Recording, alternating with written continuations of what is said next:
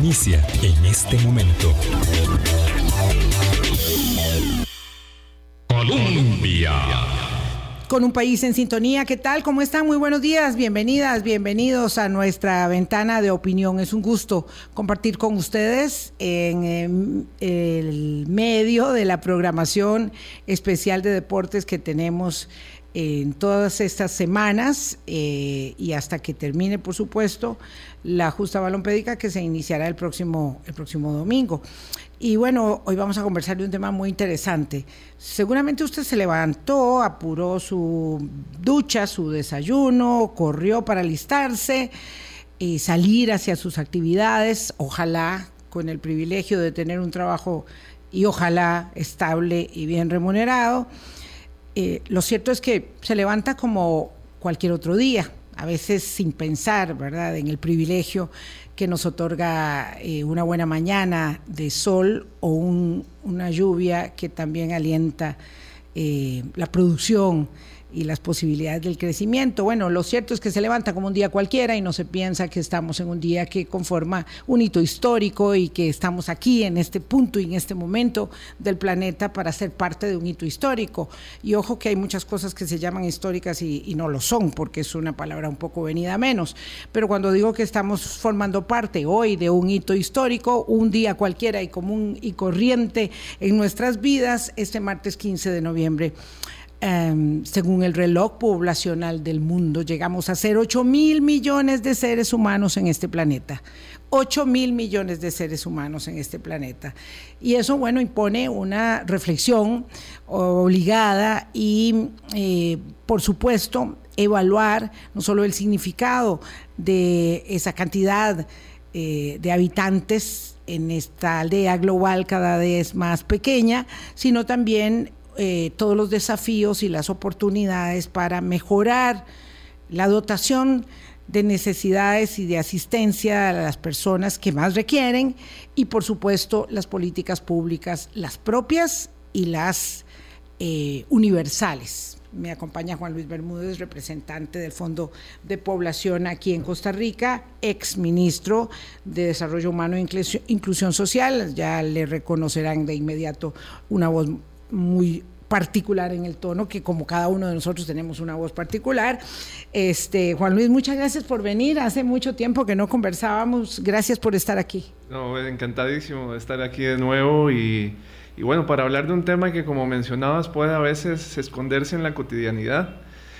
Podríamos decir que ser más cada día puede no parecer algo relevante, pero efectivamente el hito de los 8 mil millones de personas nos convoca a reflexionar cómo llegamos hasta aquí como humanidad, como civilización y qué también nos depara el futuro. Al final la humanidad es una, es una familia común que comparte desafíos y oportunidades y que hay que reconocer que además es muy diversa.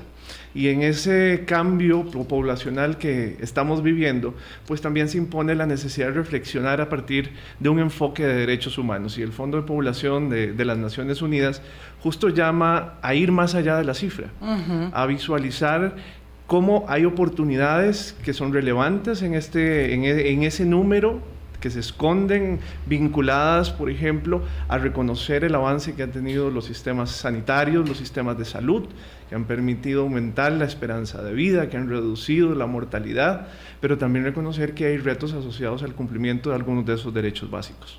Muy interesante es, solo para situar cómo llegamos aquí, más cerca del micrófono, me dice don Javier, este, mm, que eh, en realidad para que llegáramos a ser mil millones o llegasen a ser aquellos habitantes mil millones, transcurrieron muchísimos años, ¿verdad? Parece increíble, o sea, lo, lo complejo. Eh, Habría que estar en aquel momento de la historia para no poder suponer cómo se podía llenar el planeta, ¿verdad? Y enfrentar los desafíos que hoy enfrenta cuando la lucha era por cazar y pescar y conseguir que llevarse a, la boca eh, eh, con, con, tantas amenazas a la vida. Y luego también es cierto eh, las guerras de otrora, que nosotros por supuesto no, no imaginamos sino a través de los libros, de los relatos, de la reconstrucción histórica o de la leyenda que transita eh, a lo largo de los años, pero lo cierto es que duramos muchísimo para llegar a ser mil millones. Y luego es muy interesante también que eh, en solo 200 años se multiplicó abruptamente la población mundial ¿verdad? Para llegar, para llegar a ser 7 mil millones en 2011. Así es, en, mil, en 1800, hace, hace unos 200 y algo de años, éramos mil millones de habitantes y una, con una esperanza de vida que era aproximadamente la mitad de la que tenemos hoy, que hoy la esperanza de vida global ronda los 73 años de vida promedio. Eh, y en, Llevamos que a 40 y algo, 50 años. Exactamente, entre los 38, 45 años, dependiendo de la zona geográfica de la que nos refiramos. Y de 1950 a la fecha, la población mundial se ha triplicado. Y pasamos entonces, por ejemplo, de haber celebrado, conmemorado y, ese hito de los, de los 7 mil millones de habitantes en el 2011, y 11 años después estamos justo llegando a los 8 mil millones de habitantes, en un momento en el cual el crecimiento de la población tuvo su pico alrededor de 1960, 1970, en aquel boom demográfico que se vivió entonces. Sin embargo, a partir de ahora ese crecimiento empieza a suavizarse, empieza a ser más lento. No es que no crecerá la población, muy probablemente, según las proyecciones poblacionales, llegaremos a ser alrededor de unos 9.500 millones de habitantes en el 2050. Sin embargo, ese crecimiento será menor y eso también genera una oportunidad. ¿Por qué una oportunidad? Porque quiere decir que se estabiliza la cantidad de personas que estarán consumiendo recursos en este planeta, podemos también dedicar más recursos a, garantizar la calidad de vida de quienes, de las nuevas generaciones, que son las que, en el caso sobre todo, de los países que tienen una tasa global de fecundidad inferior al 2.1, que aquí eh, pongo un dato, dos de cada tres personas en este planeta viven en un país cuya tasa de fecundidad es inferior a la tasa de reemplazo, que es esa del 2.1. Costa Rica es uno de esos países. Eh, y, esto implica que es necesario que estas generaciones, que las, que las personas que nacen, tengan toda la protección, tengan la garantía, la estimulación, la nutrición, tengan las posibilidades de generar un neurodesarrollo y condiciones de vida óptimas para que puedan garantizar el crecimiento potencial de la economía, puedan garantizar la sostenibilidad de la fiscalidad, así como de los sistemas de seguridad y protección social. Ya vamos a volver con el tema de las tasas de fecundidad, que es este, pues un eh, em, aporte muy sustantivo de la ciencia demográfica eh, para entender el fenómeno. Lo cierto, Juan Luis, es que cuando hablamos de que somos en este planeta, en este punto de la historia donde estamos situados, 8 mil millones de seres humanos, normalmente esto lo vemos en clave de em, digamos que de alerta, de cuando no de peligro, cuando no de muy en extremo preocupante. Y entonces el planteamiento hace muchos años era somos demasiados, no podemos con tanto, no podemos darle de comer a tanta gente, estamos destruyendo el planeta porque además somos nos portamos mal, no es porque seamos muchos, sino porque nos portamos muy mal. Este, y eh, por lo tanto, es muy bueno, eso es parte de los mitos, ¿verdad? Es muy bueno detener el crecimiento de la población porque así no podemos vivir bien y mejor los que ya estamos y que no vengan muchos más, algo como le pasa a los que tienen objeciones con la migración y prejuicios. Pero no es tan fácil, no es una situación como señalar que em, vamos a poder detener el deterioro de eh, nuestra casa común a punta de ser menos nada más. Entonces yo quisiera como quitar un, poco de grano, eh, un poco de, paja de grano para poder este, entender eh, de qué va el tema de ser tantos y por qué no necesariamente se trata de algo negativo. Así es, yo creo que el primer mensaje que debemos brindar a la población es el, el de calma. Y el de evitar cualquier tipo de reacción alarmista, de una preocupación extrema, porque generalmente cuando el miedo es lo que nos mueve, las sociedades suelen tomar decisiones equivocadas. Y muchas veces cuando se ha querido manipular de alguna forma o bien el crecimiento o el decrecimiento poblacional en los países, y esto ha sucedido en otras latitudes, al final terminan eh, minándose los derechos reproductivos de las mujeres. O, por ejemplo, terminan eh, disminuyendo las inversiones en protección social de las personas adultas mayores. ¿Por qué? Porque se busca obligarlas a tener hijos para que la población crezca, reduciendo entonces los programas de salud sexual y reproductiva, los métodos anticonceptivos, de la educación integral en sexualidad o eh, por el contrario se busca evitar o obligarlas a evitar que nazcan hijos. Y es ahí donde el Fondo de Población de las Naciones Unidas siempre abogará porque lo que tengan las mujeres sea un ejercicio pleno de sus tres autonomías. Y hablamos de la autonomía corporal, de la autonomía económica y de la autonomía política. La primera de ellas implica básicamente la libertad de decidir cuándo y con quién y cuántos hijos quieren tener en la vida. Mm. Ese es un aspecto, ese es un aspecto de la problemática.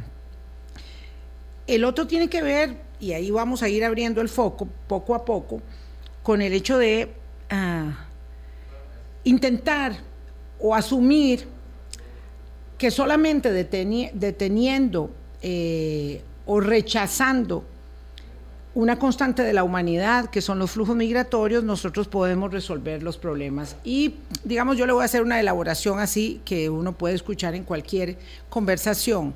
La verdad es que nosotros si no tuviéramos tantos migrantes, y esto digo, nosotros puedo estar en Europa o en Estados Unidos o en México o en Costa Rica. Si no tuviéramos tantos migrantes no tendríamos tantos problemas porque tenemos una gran presión eh, sobre los servicios de salud, eh, sobre los servicios de educación, se dice. Se dice sin tener ninguna eh, evidencia, sin necesidad de evidencia, ah, solamente por, digamos, este sentido de gregario, de pertenencia que tenemos, de que somos los que somos y para qué vamos a hacer más.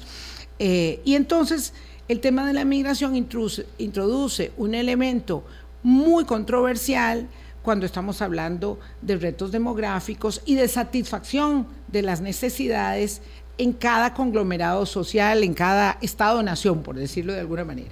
La migración suele ser vista a veces con miradas muy parciales y ahí hay una corresponsabilidad de todos los actores sociales de ampliar el lente desde el cual la evaluamos. Efectivamente, Costa Rica, por ejemplo, ha estado ya agotando su bono demográfico, tiene un bono de género que tiene que aprovechar, pero hay otro bono que es el bono de la migración. ¿Y por qué nos referimos al bono de la migración? Porque efectivamente países con una bajísima fecundidad, como es el caso nuestro, requieren del ingreso de personas que vengan a cumplir funciones esenciales. Y vea, por ejemplo, el aporte que ya había sido estudiado y años atrás por parte de la, de la, OCDE, de la Organización para la Cooperación y el Desarrollo Económico, y también de la CEPAL, la Comisión Económica para América Latina. El 12% del, del Producto Interno Bruto de Costa Rica pasa por los aportes de personas migrantes. Estamos hablando de que el 85% de los cultivos de nuestro país son recolectados justo por manos de personas migrantes, pero no solamente en la agricultura nos brindan un aporte. Esa diversidad cultural que nos, ha permitido ser la Costa Rica que hoy conocemos, es riquísima a efectos de construir identidades. Este país se construyó eh, con, una base muy importante de población migrante y a veces por eso también es relevante que el país tenga indicadores suficientes, indicadores que nos permitan visualizar cómo lo que hoy parece un fenómeno del cual tenemos que protegernos, que, en el cual la xenofobia o el racismo suelen asustar e imprimir miedo, en realidad es un fenómeno que enriquece el desarrollo de los pueblos.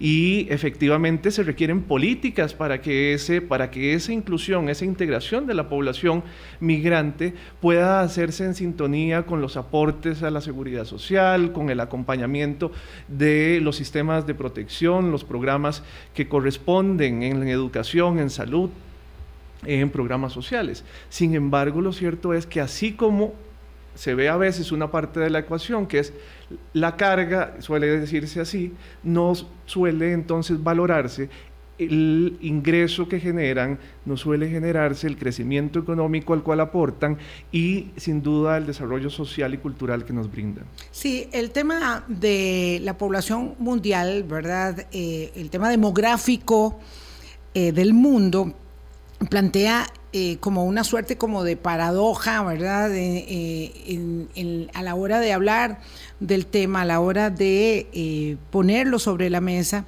Y entonces hay muchas prenociones, muchos preconceptos y lo cierto es que los dos, no sé si usted, usted me corrige, Juan Luis, por favor, los dos las dos patas, digamos, sobre eh, este tema tienen que ver, por un lado, con la fecundidad y por otro lado, con la migración, ¿verdad? Y con la ah, desigualdad que generan los crecimientos poblacionales a lo largo y ancho del planeta, que hacen que en algunos lugares haya demasiada gente y en otros muy poca.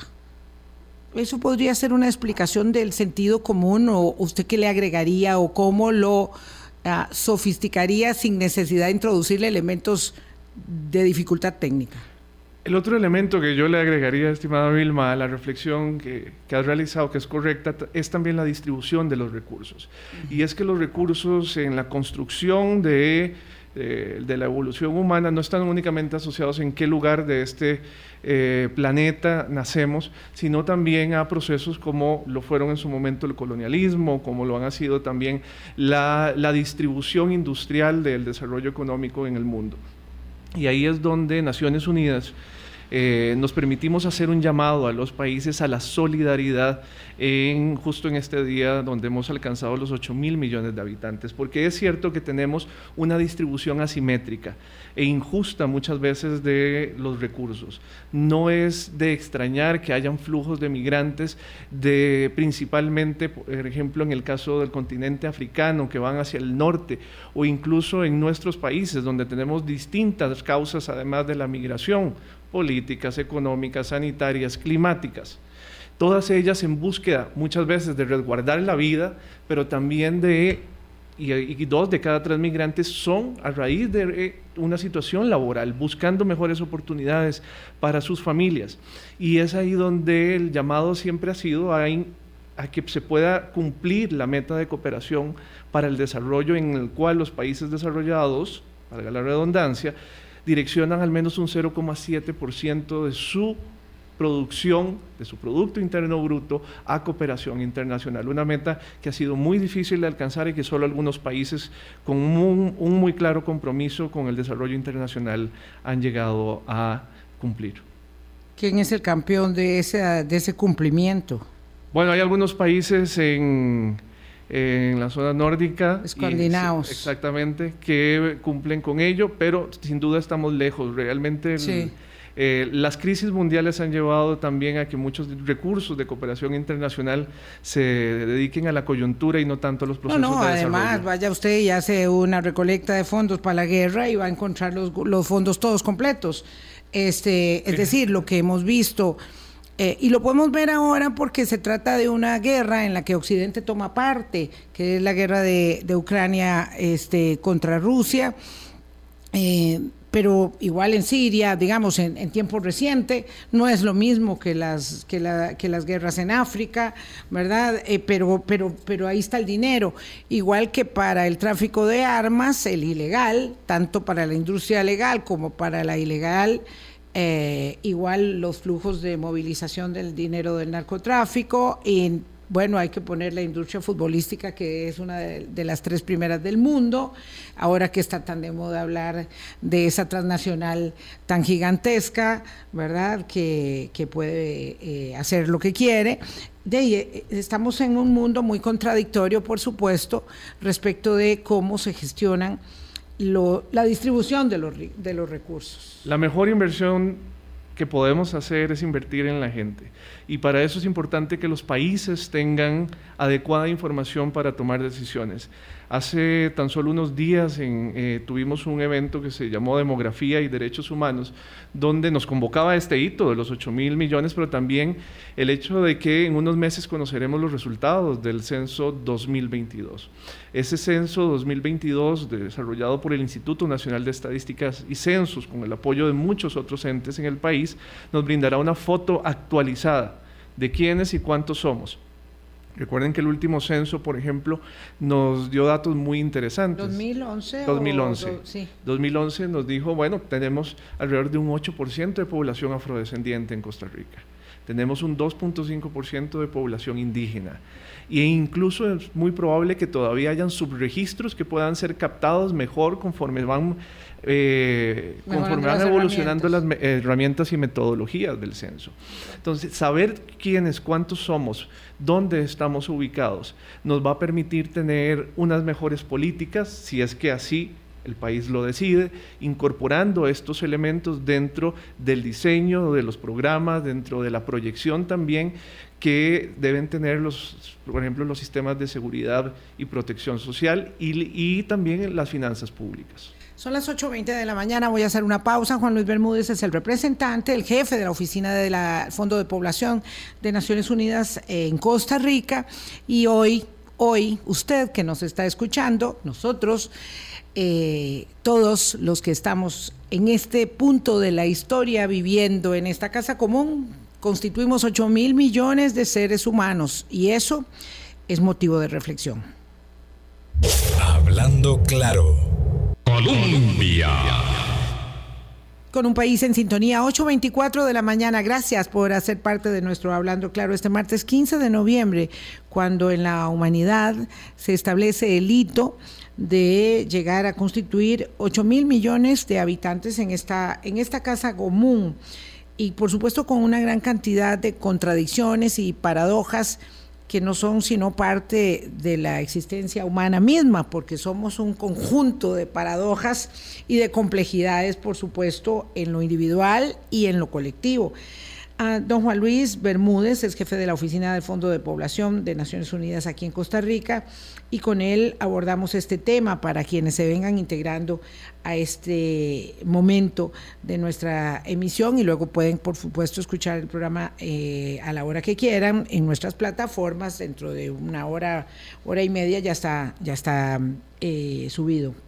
Decíamos que hay esta circunstancia, yo quisiera que, por cierto, voy a hacer un paréntesis, de, de, demografía en Costa Rica, particularmente vamos a hablar con el doctor Luis Rosero, este, se nos fue unos días de vacaciones, pero en cuanto regrese, vamos a hablar con él porque, claro, establece una ah, gran interrogante respecto de si podemos llegar a ser apenas 6 milloncitos de habitantes en este país y no se sabe si lo, cómo lo vamos a alcanzar con una tasa de fecundidad tan baja como la que hay, y entonces ya hablaremos en extenso sobre ello. Pero en términos generales, Juan Luis, yo quisiera que habláramos de esos dos este, componentes que tienen que ver con la fecundidad, eh, por un lado, y con la migración.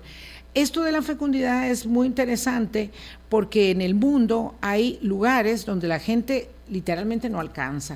Es decir, cuando uno ve que en Corea, en el año 2020, murieron más personas de las que nacieron y ellos se encuentran con una gran ah, signo de alarma respecto de que son muy pocos para ir sustituyendo a los que se van muriendo. Para que entiendan esto, grosso modo, en Corea en el 2020 se murieron 301 mil personas y solo nacieron 275 mil, ¿verdad? Entonces, eh, bueno, mm, esto dice que hay un problema, hay una situación, digamos, pero hay otros países donde van haciendo demasiada gente. Entiendo que Nigeria, por ejemplo, es un lugar donde nace mucha gente y yo casi no me podía creer, Juan Luis, que ahí iban a haber más personas que, no sé si en China o en India, no sé a dónde, pero es una cosa que va a ser mucha gente. En el África subsahariana va a haber mucha gente, ¿verdad? Eh, pero en otros países, y no hay que ir hasta Corea, como Corea o Costa Rica, va a haber menos gente. ¿Y eso qué, qué, qué supone? Bueno, eso supone, y lo mencionábamos un poco al inicio, el logro, el alcance eh, que es un logro de desarrollo humano de los sistemas sanitarios y de los sistemas de salud, las inversiones que han realizado los, los países para garantizar un aumento de la esperanza de vida y una reducción de la mortalidad han dado frutos. Y, y, creo que ha quedado clarísimo cuando vemos los resultados también entre regiones y entre países de lo que sucedió en la pandemia. Y ahorita podríamos volver también a los impactos de, de la pandemia COVID-19.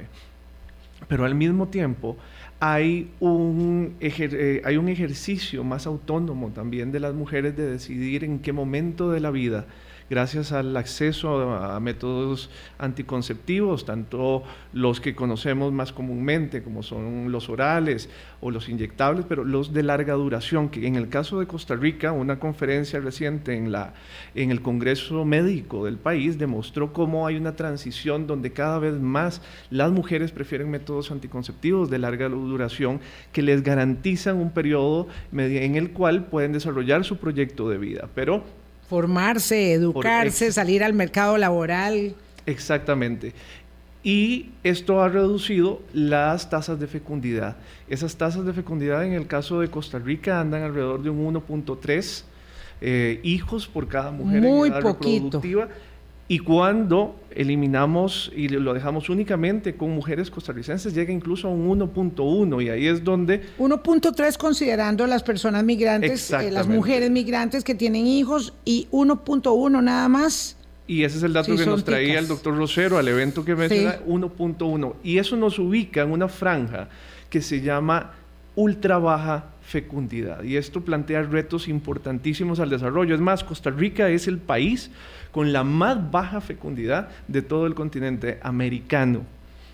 Es decir, Costa Rica, y esto tiene implicaciones en el envejecimiento, nos lo decía también el doctor Rosero, es decir, el envejecimiento no tiene que ver tanto como el aumento, con el aumento de la esperanza de vida, como en el hecho de que no haya personas se envejece. Exactamente. Sí, la población se envejece. Bueno, me imagino que cualquiera de ustedes que nos está escuchando puede inmediatamente echar su cassette para atrás y decir, claro, si mi abuelita tuvo 10, eh, claro, si mi mamá tuvo cinco o cuatro, este, eh, bueno, se ubica uno en su propia circunstancia, ¿verdad? Yo tengo, tuve tres hijos, eh, a su vez mis hijos tienen un hijo, o si no, dos hijos como mucho, pero en realidad la impronta de un hijo se va instalando, de un hijo de los hijos, y eso no alcanza para cuando seamos tantos viejitos, que necesitamos servicios, atención, y esto de la, porque se habla de la tasa de reemplazo y a veces uno dice, bueno, ¿y esto qué? Esto tiene que ver justamente con ser muy pocas personas nuevas eh, agregándose a la sociedad. Y la velocidad del cambio también importa. Claro. En el caso de Costa Rica, pasar de un 10% de personas adultas mayores a un 20% tomará 24 años. Ningún otro país de América Latina y el Caribe ha durado menos que eso. Claro, eh, porque además tenemos muy buenos índices de salud. De eso tiene, este es el, dilema del éxito. Así es. Y, eh, por ejemplo, eh, un país como Estados Unidos duró 62 años, Europa duró 56 años para prepararse para, eh, para llegar a una población adulta mayor del 20%. Costa Rica le corresponde hacerlo de manera muchísimo más acelerada. Y ahí hay que reconocer que eh, se han dado pasos pero todavía hay retos muy importantes en constituirnos en una sociedad de los cuidados, porque en el fondo el cuidado es una obligación y es un derecho. Eh, de todas las personas y entender que somos corresponsables de lo que sucede no únicamente con las personas menores de edad, sino también de lo que sucede con las personas en situación de dependencia. Hablamos de personas adultas mayores, personas con discapacidad que no pueden atender actividades básicas de la vida diaria y que requieren de alguien para completarlas, es muy, muy importante. Hay que recordar que en el país, la última encuesta de discapacidad dice que mayores de 18 años tenemos una prevalencia de discapacidad de alrededor de un 20%. En realidad es un 18 punto algo que está, nos habla de que uno de cada cinco personas en edad adulta tiene una discapacidad y aprender a generar entornos inclusivos, el, poder para los adultos mayores, para las personas en situación de discapacidad y crear elementos eh, y sistemas de cuidado que permitan que las mujeres puedan decidir efectivamente en cuál momento quieren tener un hijo y no posponerlo por el hecho de que en realidad de apoyo no de que pueden perder el que pueden perder el trabajo de que los sistemas eh, patriarcales, muchas veces consolidados, se plantean dos veces si contratarlas o no, porque van a tener que dar una licencia mayor a la mujer que al hombre cada vez que nace un hijo. Hemos avanzado un poco, hay que recordar que hace un par de años se, se aprobó eh, se aprobó un aumento en la licencia del caso de los hombres, pero todavía no se empareja el piso. Y las mujeres tienen entonces mayores dificultades tienen brechas importantes en su incorporación al mercado laboral, en su participación eh, dentro del mundo del trabajo y ahí es necesario invertir porque hay que aprovechar ese bono de género, primero para que las mujeres cumplan su proyecto de vida, sea cual sea que quieran, pero segundo también porque la economía y el crecimiento potencial de la economía costarricense depende de ello. Mm, hay algo muy interesante que me aporta aquí nuestro querido amigo don Rodrigo Sánchez. En realidad, ciertamente, ¿verdad? Eh, este desafío nos pone de manifiesto que tenemos oportunidades para repensarnos y para establecer políticas públicas que, digamos, de alguna manera derriben muchos de los mitos y de los paradigmas que hasta ahora, digamos, hemos llevado como banderas del crecimiento y, del desarrollo también. Pero me temo que no estamos haciendo esa tarea, digamos. Eh, estamos haciendo todo de, manera de muy cortoplacista, hoy para hoy. Eh, y no pareciera que estemos pensando en esos desafíos. Eh, y todo es coyol quebrado, coyol comido dónde están los servicios de esa sociedad de los cuidados que vamos a perfilar cuando hay una enorme cantidad de personas, solo por hablar de las personas adultas mayores, que van condenadas a la pauperización de sus vidas porque no tienen una pensión, ¿verdad? Eh, aquí no hay pensión básica universal, no tienen una pensión, no tienen una red de apoyo, no tienen porque además hay una gran presión para el proyecto de vida presente de los hijos y los nietos que dicen no les dan recursos para el sostenimiento de esas otras personas. O sea, eh, porque somos además una sociedad individualista y egoísta. Pero las políticas públicas, ya no hablo de lo individual, las políticas públicas están siendo pensadas para esos desafíos. La demografía es una ciencia que nos trae el largo plazo y lo ubica en la mesa del presente, nos decía Jorge Vargas en la actividad que tuvimos del Estado de la Nación hace unos días. Y las políticas costarricenses eh, tienen, creo yo, que un, diseño bastante comprensivo, como es de esperar en un país de, renta media alta. Es decir, cuando hablamos de un país de renta media alta, eh, en el marco de Naciones Unidas hablamos de eh, sociedades que tienen instituciones, políticas y programas que son bastante maduros y sostenidos en el tiempo y les encaminan hacia el desarrollo sostenible y donde ya la cooperación internacional acompaña más los procesos nacionales. Y Costa Rica, por ejemplo, con el liderazgo del Ministerio de Planificación Nacional y Política Económica, ha empezado a incorporar los principios del consenso de Montevideo que es el capítulo regional de la Conferencia Internacional de Población y Desarrollo, en el diseño de las políticas públicas, en el nuevo Plan Nacional de Desarrollo que presentarán en, en unas cuantas semanas, y esto permite fortalecer ese marco de diseño y de proyección. Por ejemplo, eh, en el año 2021 se presentó la Política Nacional de Cuidados. Un año después se aprobó en la Asamblea Legislativa el Sistema Nacional de Cuidados, el CINCA. Hay una política nueva de vejez y envejecimiento, eh, así se llama, que está siendo diseñada, liderada en este momento por el CONAPAN. Y hay una política integral de migración que cumple su ciclo ahora en el 2023, así como un plan de eh, integración de las personas migrantes y refugiadas que se vence ahora en el 2022, que fueron diseñados con un marco bastante comprensivo del enfoque de derechos humanos. No obstante... ¿Y usted ve que esa política está en ejecución? O tal vez, no sé si es mi ignorancia, pero yo no me doy cuenta de que eso esté en ejecución. Digamos, lo que yo siento eh, a partir de nada más la observación eh, caminante por cualquier lugar de la ciudad es que los flujos migratorios especialmente este coyuntural de los venezolanos tan doloroso, están siendo eh, gestionados por la buena voluntad de organizaciones este, no gubernamentales, pero sin un direccionamiento, sin un acompañamiento que sea Em, formal de las instituciones del Estado, públicas me refiero.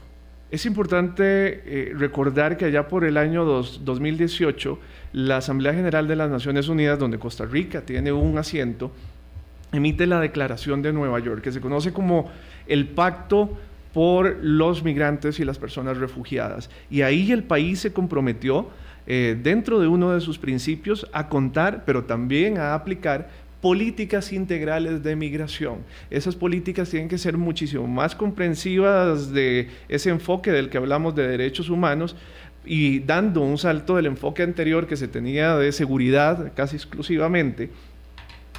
Y la política existente tiene, ese, eh, tiene, tiene esos principios. No obstante, lo cierto es que cuando se diseñó, no, se, no, Costa Rica no había experimentado flujos como los que hemos vivido en los años más recientes. ¿Y qué es lo que se vuelve necesario? Se vuelve necesario un proceso de ya estar diseñando entonces, la nueva política integral de migración, la que aplicará a partir del 2023 y los años siguientes, que pueda actualizar la respuesta institucional. Y, quizás cierro nada más con esto, Vilma, nada más. Y en el caso de las autoridades nacionales, han pedido acompañamiento a las agencias de Naciones Unidas, todas en conjunto nos hemos desplazado en una respuesta que si bien es eh, limitada en cuanto a los recursos, porque los recursos en este momento en el mundo dedicados a atender flujos migratorios no alcanzan, no alcanzan en Europa, no alcanzan en el Cuerno de África, no alcanzan en otras zonas. Sin, embargo, lo cierto es que se han canalizado apoyos importantes y eh, el gobierno además ha podido ir modulando la respuesta en función también de lo que ha sucedido con las políticas migratorias estadounidenses. Es que eso es lo que quería plantear. En realidad, si uno abre el foco y se da cuenta que el tema del manejo de los flujos migratorios como un desafío de la humanidad, eh, y en el caso de América en particular, tiene que ver con las respuestas más articuladas y ahí es donde no se observa. Digamos, yo no sé cuál es la respuesta centroamericana al manejo y no sé, puede ser porque esté mal informada o puede ser porque no la porque no la haya, no lo sé, este, al manejo de los flujos migratorios. Y entonces esto que pasa tan, tan dramático que es que un país expulsa a sus conciudadanos, ¿verdad? Que es lo más grosero, eh, a buscar el alimento y el sostenimiento fuera, pero entonces van caminando y cuando van caminando llegan allá a la frontera con Estados Unidos y les disparan perdigones. Eso no tiene ninguna racionalidad respecto de cómo se manejan los flujos migratorios y cómo se absorbe la población migrante en un país que también necesita migrantes para trabajar como Estados Unidos eh, y también tengo que considerar que los necesitamos nosotros. Es, es eh, sin duda un contexto complejo. Hay que recordar que en la última cumbre de las Américas, Estados Unidos y los países de la región acordaron articular mejor sus políticas migratorias. Y sabemos del liderazgo que en el caso costarricense se ha tenido convocando a algunos de sus pares para que en algunos momentos pueda darse un flujo más ordenado y digno de las personas migrantes. Y ahí Naciones Unidas lo que hemos hecho con el liderazgo de la coordinadora residente y de las dos agencias líderes en esto, que es el Alto Comisionado de las Naciones Unidas para Refugiados y la Organización Internacional de Migraciones, hemos aportado todos los recursos técnicos y financieros disponibles para eh, acompañar esas decisiones. Yo, yo, no dudo eso, pero lo que me parece es que las respuestas del mundo son muy pequeñas, eh, insuficientes y hay que, lo que decía Rodrigo, hay que repensar esto en clave eh, de, de coordinación internacional para repensar si hay muchas personas en unos lugares, muy poquitas en otros. En esos pocos lugares, ¿cómo se va a hacer la política de atracción y absorción de los migrantes? Porque todo ha sido como muy orgánico. En Costa Rica, eh, los migrantes podrían mejorar su calidad de vida al tiempo que nosotros mejoramos su impacto en la nuestra, si hubiese, digamos, más determinación en cuanto a cómo se van a hacer esos flujos, eh, cómo se van a asegurar los salarios mínimos, la inscripción en la seguridad social, en fin. Si esto es un buen negocio, para ponerlo de esa manera, gestionar los flujos humanos debe ser una prioridad del mundo, tanto como el manejo de la crisis climática en la COP27 en Egipto, eh, pero eso es lo que uno no observa y entonces se ven esos, esos contingentes de millones de miles en países que están desbordados por la pobreza.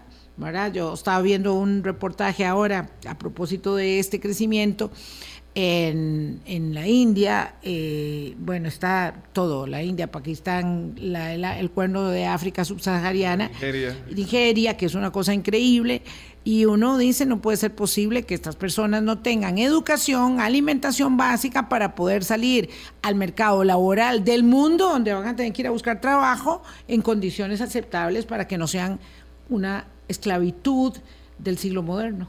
Coincido con usted y coincido con Rodrigo, es decir, la respuesta articulada debe ser además multinivel, tanto entre países y regiones, aquellos países donde eh, inician los flujos migratorios, aquellos por donde transitan y los que son países de destino, pero también a lo interno. Es decir, en el caso costarricense, la respuesta en el marco de una política integral no puede recaer únicamente en instituciones del gobierno central corresponde también un papel que deben jugar las personas, los gobiernos locales, que debe jugar el sector privado, que deben jugar las organizaciones no gubernamentales y las comunidades organizadas.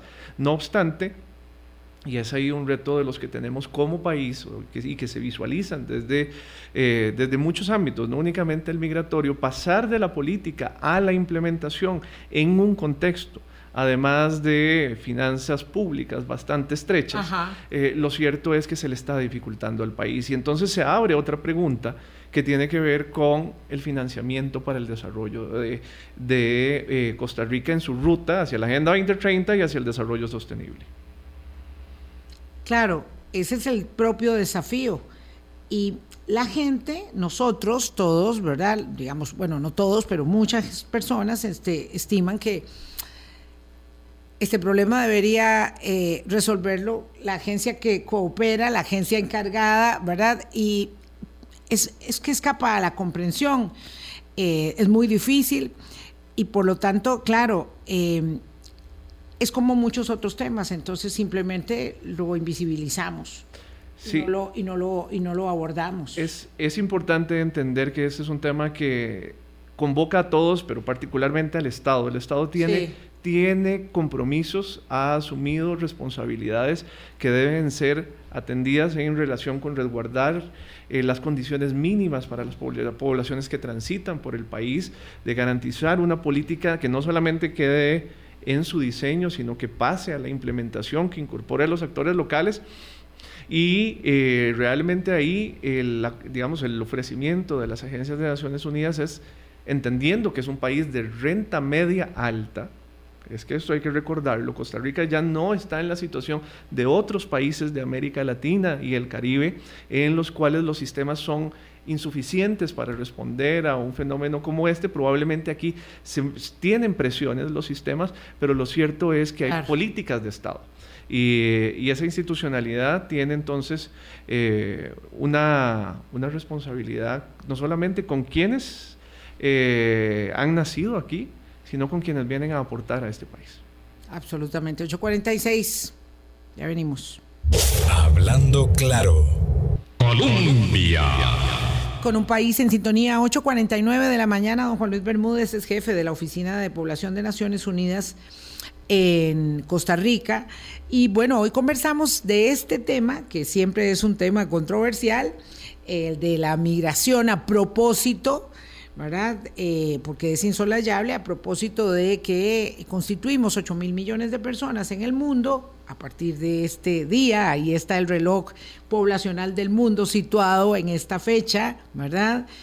Eh, para observar nuestros desafíos en un país como el nuestro, hay una tasa de fecundidad que es menor a las necesidades del reemplazo, porque además esto es esto es como duro y puro. Esto, esto es una cuestión de, números eh, y tenemos esta tasa tan baja de fecundidad que nos va a poner a, nosotros en una situación de reto y de desafío. Y como después vamos a hablar de esto, cómo vamos a hacer y si vamos a llegar a, seis, a ser 6 millones de habitantes, nosotros somos un barrio de cualquier país de Latinoamérica, ¿verdad? Un barrio situado en cualquier lugar de México, de Brasil, eh, incluso de Colombia, ¿verdad? De países que no, no, no dimensionamos porque todo lo tenemos muy en pequeñito. Somos una sociedad muy pequeña, tenemos grandes desafíos que son los nuestros, pero también grandes oportunidades para aprovechar esa migración, porque yo quisiera entender esto con el, eh, tal vez el referente de África. África va a tener tantas personas que va a ser el encargado casi de poblar el mundo y de contribuir con la mano de obra y con el sostenimiento de la población en los próximos años, digo, no sé si al 2050 o más, eh, porque ellos son los que van a poner la gente. Lo están haciendo ya. Hay que recordar que en el caso de América Latina, por ejemplo, la población ronda los 680 millones de habitantes, pero además no es una población homogénea. Es una población donde confluyen 134 millones de afrodescendientes, donde hay alrededor de unos 80 millones de personas indígenas pertenecientes a las culturas ancestrales de nuestra tierra donde adicionalmente se han visto afectadas de manera muy significativa eh, durante la pandemia y en el, eh, en el caso costarricense creo que hay un dato que es muy, muy relevante. Entre el año 2019 y el año 2021 pasamos de un total de 67 mil nacimientos al año, que era lo que veníamos experimentando, a 54 mil. Un descenso realmente eh, impresionante cuando uno ve los datos eh, y las evoluciones de otros países. Y entonces... Y eso es muy bueno y también muy desafiante. Efectivamente, eso es muy bueno. ¿Por qué es muy bueno? Porque en eso, por ejemplo, en los últimos 20 años, se ha reducido en un 50% los embarazos en la adolescencia. Y, esto que son embarazos no, no, no deseados, Así no, no, no, no planificados, no pedidos. Y que adicionalmente generan una interrupción en el proyecto educativo, en el proyecto de vida de estas jóvenes y adolescentes y jóvenes, y que incluso tienen todavía eh, tasas y, números que son alarmantes cuando hablamos de edades inferiores a los 14 años. Estamos hablando de que en este país, cada semana nacen en promedio cuatro niños de niñas menores de 14 años. Así. ¿Cada semana? Cada semana, eh, en promedio.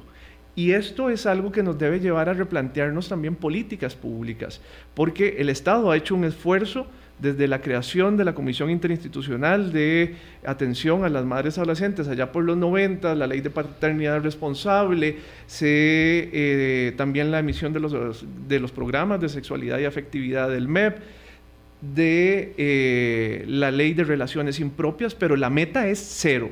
La meta es ah, llegar a cero embarazo en la adolescencia En, en el país. Que tengamos más hijos, pero que sea porque las mujeres deciden en la autonomía de la realización de su proyecto de vida tener más hijos, pero eliminar estas prácticas terribles que condenan el futuro. No por, no por violaciones, no por agresiones, no por falta de acceso a servicios de salud sexual y reproductiva. Y eso, y, no por esa negación adultocentrista de la sexualidad en los adolescentes, que muchas veces también prima en, en tabúes y en mitos qué buen que, tema, qué buen tema, que deben ser abordados. Sí. Y, y ahí hay un trabajo importante que el país ha venido haciendo, pero tiene que acelerar. Pero bueno, en estos 54 mil niños que nacen al año, hay alrededor de 15 mil de ellos que nacen en un hogar en situación de pobreza. De pobreza. ¿Cuál es la apuesta que realiza el país, la sociedad costarricense, para garantizar que esos niños y niñas tengan las condiciones adecuadas, que sus factores de riesgo sean mitigados para que puedan entonces ser los ciudadanos que realmente van a generar el crecimiento y las condiciones necesarias para que la vida eh, sea digna en los próximos años. Deberíamos asegurarles a toda costa un proyecto de vida a cada uno de ellos. Y ya nos tenemos que ir, Juan Luis. Bueno, pues te agradezco. Nos quedamos, nos quedamos. Sí, nos quedamos con algunos temas, pero creo que este es un día justo para ver con esperanza el futuro, sabiendo que tenemos retos, pero que en tanto estemos juntos y nos sentemos a discutirlos y podamos llegar a acuerdos, eh, Costa Rica puede llegar a su aspiración de desarrollo sostenible. Gracias, muchísimas gracias Juan Luis Bermúdez, representante del Fondo eh, de Población de Naciones Unidas aquí en Costa Rica, es el jefe de la Oficina Nacional. Ilma, te puedo interrumpir nada más anunciarles que mañana la CEPAL, nuestra agencia hermana, estará presentando un estudio sobre los aportes de la migración al desarrollo sostenible que creo que puede interesarles a muchos. Más información en las redes de Naciones Unidas. Muy bien, muy bien, me interesa a mí particularmente poder traerlos a la mesa de Hablando Claro también. Ese es un tema siempre muy apasionante. Muchas gracias, pásenla muy bien, cuídense mucho, hasta mañana. Hablando Claro, hablando claro.